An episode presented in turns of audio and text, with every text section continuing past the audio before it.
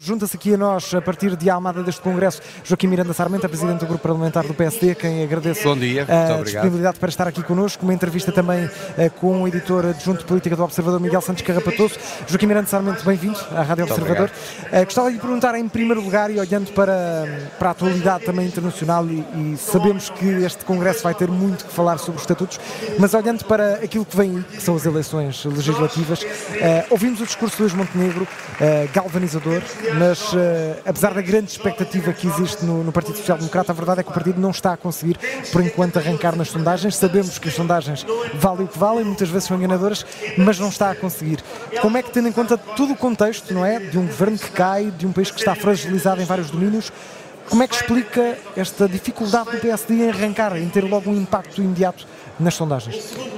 Foi um discurso, um grande discurso, um discurso mobilizador. Mais logo, ao fim do dia, haverá outra intervenção do Presidente do PSD, mais para falar sobre aquilo que será o programa e as propostas que o PSD se apresentará a estas eleições. Faltam ainda mais de três meses para as eleições, há toda uma dinâmica de campanha, ainda não sabemos quem será o candidato a Primeiro-Ministro do lado do Partido Socialista. Ainda assim, e, portanto, uma sondagem que dá alguma vantagem a Pedro Nuno Santos face a Luís Montenegro? Eu, eh, enfim, não querendo desvalorizar o trabalho de quem faz sondagens, eh, o track record delas não, não é propriamente muito positivo. Eu creio que olhando, vamos admitir que é Pedro Nuno Santos que ganha a contenda interna do Partido Socialista, enfim, uh, se isso acontecer, os portugueses serão colocados perante uma escolha relativamente clara e objetiva. Luís Montenegro ou Pedro Nuno Santos. E eu creio que aquilo que os portugueses perguntarão é como é que alguém que há menos de um ano, ainda não fez um ano, teve que se demitir de ministro das infraestruturas por uma atrapalhada enorme. Como é que alguém que não serve para Ministro das Infraestruturas pode servir ao país para Primeiro-Ministro? Como é que alguém foi, foi, irresponsável na forma como geriu quer o processo do aeroporto, quer o processo da TAP?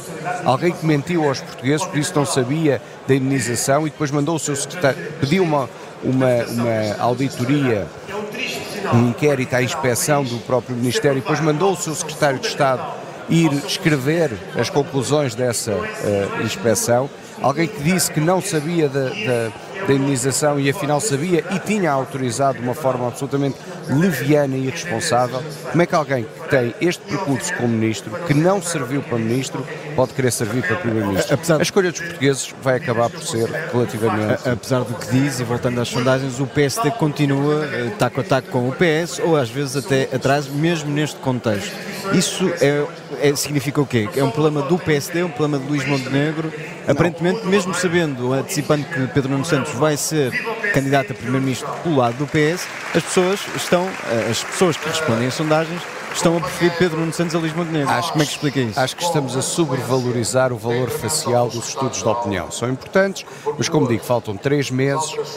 Se olharmos àquilo que foram eleições passadas, sobretudo em contextos similares de governos que caem antes daquilo que era o seu termo uh, uh, previsto, três meses de campanha mudam muita coisa e vão mudar muita coisa e, portanto, nós temos é que nos concentrar no nosso trabalho interno, apresentar aos portugueses o melhor programa possível, pessoas e equipes capazes e uh, convencer os portugueses de que somos alternativa. Porque há aqui um ponto muito, muito importante. Além da escolha do Primeiro-Ministro, e aí eu acho que os perfis são diametralmente opostos entre Luís Montenegro e eventualmente Pedro Nuno Santos, os portugueses têm uma escolha muito simples pela frente também.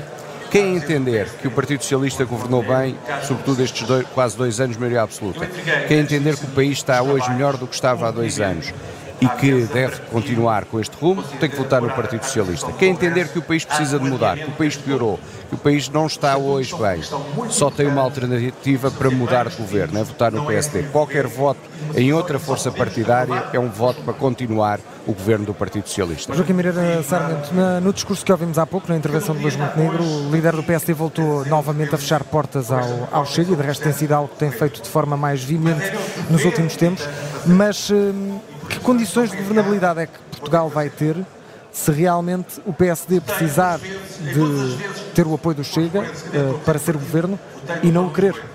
Nós vamos antecipar aquilo que seja a decisão dos portugueses no dia 10 de março. Mas, mas a pergunta, mas aqui, é, PSD? Pode acontecer todos os cenários. Agora, aquilo que deve ser perguntado ao Partido Socialista é: está o Partido Socialista disposto a, a, a repetir a geringonça com partidos de extrema esquerda que não condenam a invasão da Rússia, eh, a invasão da Ucrânia pela Rússia, que não condenam uh, o terrorismo do Hamas? O que é que o Partido Socialista fará se for o segundo mais votado? Apoiará um governo minoritário do PSD? Portanto, do Mas lado do Partido Socialista, Socialista é? do nosso lado, não, não, do nosso lado é, a, a, resposta é muito simples. Luís Montenegro governará se for o mais votado, governará com o máximo de apoio possível, excluindo o Chega. É tão simples Portanto, imaginando isto. que o Luís Montenegro é o mais votado, mas não tem maioria parlamentar, Uh, e do outro lado temos um PS que conseguirá essa maioria, maioria parlamentar com uma possível geringonça 2.0. Aí, uh, Aí que é tem que, que perguntar ao Partido Socialista e a quem for o seu líder, se está disposto novamente a governar, apesar de perder as eleições, e se está disposto novamente a repetir um, um um acordo de governo com partidos extremistas, esses sim, também extremistas, partidos radicais, porque o único partido em Portugal que diz que não governa com partidos radicais, extremistas e irresponsáveis é o PSD. Mas não existe um risco de o um país, nesse contexto, viver de mini ciclo governativo em mini ciclo governativo?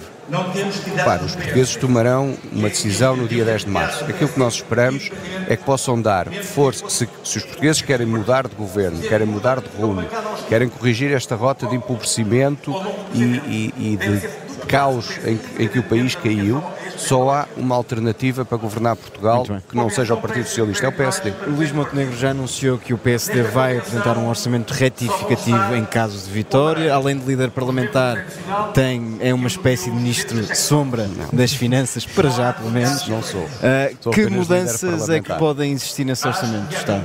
Teremos que avaliar.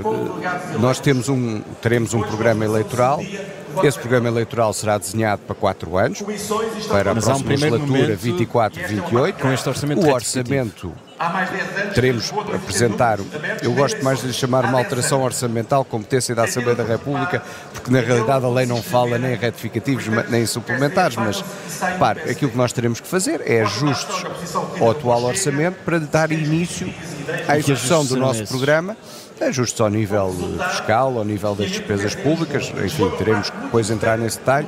Teremos Mas é um programa. ir já para a campanha esclarecendo o que vão fazer de diferente. Não, nós vamos para a campanha, nós vamos para a campanha com um programa eleitoral. Esse programa eleitoral terá um, um cronograma, há medidas que são para ser aplicadas já em 24, quando se tomarmos posse como governo, há medidas que são para o orçamento 25 e depois haverá medidas para o resto da legislatura. Isso será tudo detalhado Mas qual será no programa. a prioridade nesse, nessa tal alteração do, A prioridade será como, começar a, a, iniciar as reformas estruturais que o país precisa para colocar a economia portuguesa. Que, eu tenho, que, eu tenho, que eu tenho dito abundantemente, e muita gente, a redução dos custos de contexto, melhoria da, da justiça económica, melhoria do, do, do, capital humano. Isso não pode ser confundido com, com, o velho debate sobre o corte nas gorduras do Estado. Não, é, isso é outra coisa. O que estamos a falar é que há fatores que afetam a produtividade e a competitividade da economia portuguesa. Portugal tem na União Europeia o quarto salário médio mais baixo e tem também a quarta produtividade mais baixa. Há aqui uma correlação muito forte. Nós precisamos de fazer um conjunto de alterações na, na, na, economia portuguesa e vamos começar desde o primeiro dia.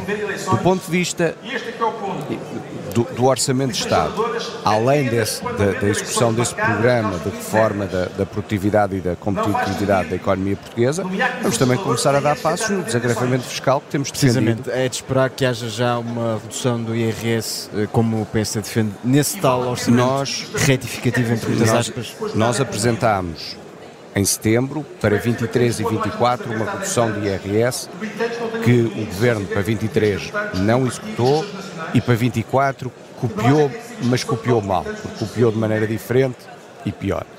Nós iremos avaliar o, que é que ainda é possível em sede do Orçamento de Estado e o que é que é execuível em 24 e o que é que poderá ser execuível em 25. Portanto, não se compromete com. Enquanto, o programa, enquanto o programa não estiver terminado, eu não posso estar uh, uh, aqui a avançar com, com, com nada. Agora, o que eu sei é que nós iremos apresentar um programa claro, rigoroso, com metas e com calendarização e diremos aos portugueses o que é que faremos ainda em 24, sensivelmente meio ano que teremos de governação, mais uma vez, se ganharmos as eleições e formarmos governo, não estou aqui a antecipar-me a eventuais resultados, e depois o que é que faremos em 25, em 26, até ao final da legislatura, em outubro de 28? O PSD tem insistido muito na questão dos pensionistas e tem repetido muitas vezes a promessa de que não cortará pensões uh, se for governo. Uh, é uma forma de se reconciliarem com um segmento eleitoral que deixou de votar no PSD no pós-2015?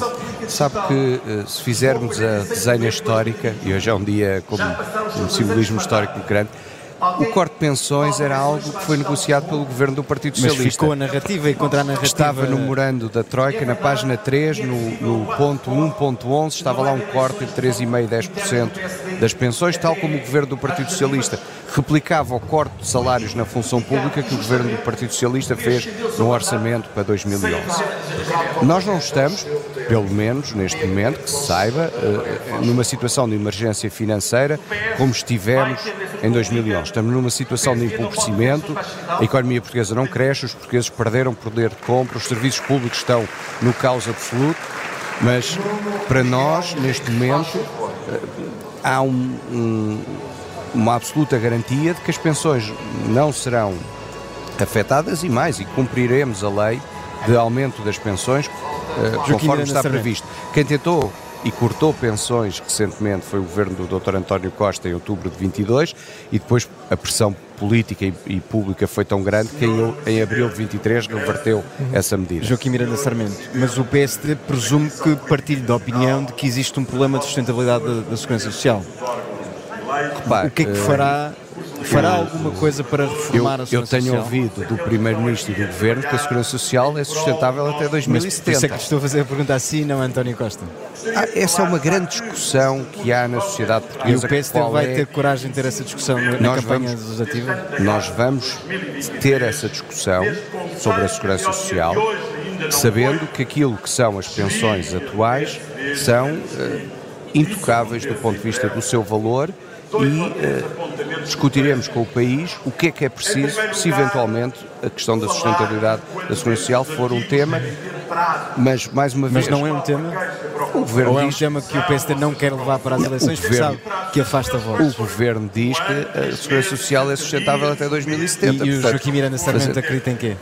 Eu há uma grande discussão no país sobre isso. Se falar com os economistas que estudam os temas da segurança social, que não é a minha área de, de, de expertise em, em, termos económicos, há economistas que entendem que a segurança social é sustentável no longo prazo, há economistas que colocam dúvidas. Acho que o país tem que fazer essa discussão, tem que fazer essa análise profunda e depois, perdoar-me-á, mas eu como académico tenho, tenho que dizer isto, com base na evidência científica que hoje não existe, porque mesmo aquilo que o Governo diz não é mais do que, enfim, alguns números descontextualizados, então com essa discussão e com essa evidência científica o país pode tomar decisões.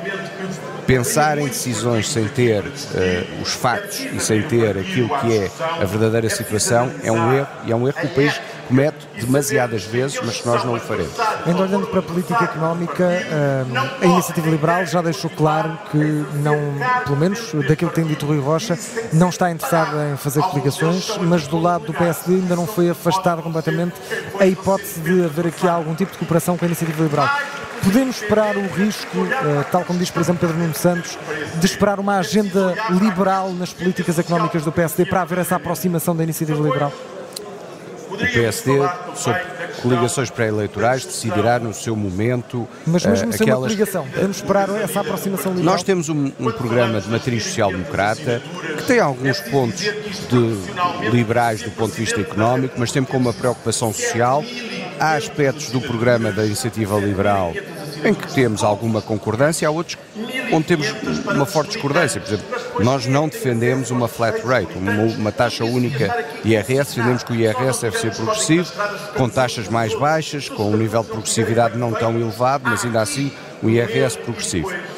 E, portanto, eh, nós manteremos-nos fiéis àquilo que é a nossa matriz social-democrata, o nosso programa será autónomo e é esse programa que nós colocaremos à votação no dia 10 de março. Quanto a coligações pré-eleitorais, eh, já sabemos que do lado da Iniciativa Liberal não há essa, pelo menos essa vontade. Do lado do PSD, CDS-PP, há alguma, já há alguma conversa? A seu, tempo, alguma... a seu tempo, os órgãos próprios do partido discutirão esse tema e tomarão uma decisão. E a sua vontade? Essa guarda para os órgãos próprios e para o Presidente do Partido, não, não antecipo aqui. Joaquim Miranda Sarmento, ainda assim, sobre uh, uh, eventuais coligações com a, com a Iniciativa Liberal, uma das críticas que Pedro Santos está a fazer repetidamente, e por isso é que recupero aqui a questão do, do, do André Maia, é que pode haver uma uh, uma, uma rampa deslizante quando o PSD, ou se o PSD chegar ao governo e se coligar com a iniciativa liberal e a expressão de Pedro Nuno Santos é, seria um governo até pior que o de Pedro Passos Coelho, um governo até pior que o da, da, da Troika.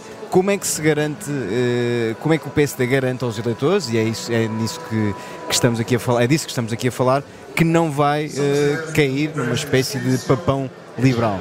Eu acho que a rampa deslizante existe do outro lado. Pedro Nuno Santos é que pode agora apresentar-se com umas vestes de moderado e de social-democrata quando ele é um radical esquerdista. E, portanto, aquilo que os portugueses devem perguntar é se a rampa deslizante não está do outro lado, não está num Pedro Nuno Santos que se apresentará, ou apresenta-se neste momento, como um socialista moderado e que, se puder, vai fazer uma, uma coligação com os partidos radicais de esquerda.